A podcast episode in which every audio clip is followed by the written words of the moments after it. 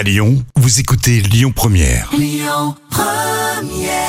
Bonjour Rémi, bonjour Jam. Comme tous les jours, on jette un œil aux audiences. Colanta, leader hier soir TF1, euh, s'est imposé avec un peu plus de 4 millions et demi de personnes hier soir derrière leur télé euh, pour voir notamment l'exclusion de Théora. Ça représente 22% de part d'audience. Euh, Derrière, on retrouve France 3 avec la série Sophie Cross. Euh, France 2 complète le podium avec le documentaire Kalahari, l'autre loi de la jungle. Et puis, vous le savez, le président s'est exprimé hier soir à locution euh, sur le Covid, mais pas seulement. Et bien, cette neuvième prise de parole euh, depuis le début de la crise sanitaire a été suivie euh, par 19 millions de personnes. C'est un peu moins qu'en juillet.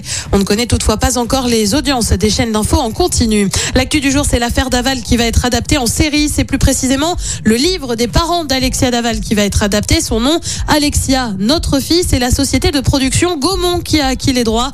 On le rappelle, la jeune femme a été tuée en 2017 par son mari Jonathan.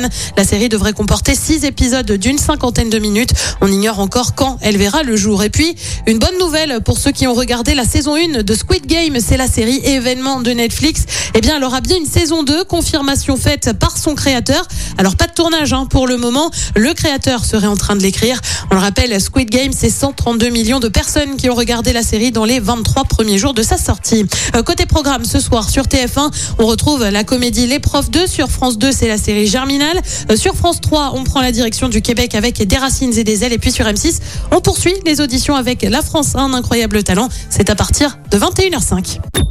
Écoutez votre radio Lyon Première en direct sur l'application Lyon Première, lyonpremière.fr et bien sûr à Lyon sur 90.2 FM et en DAB+.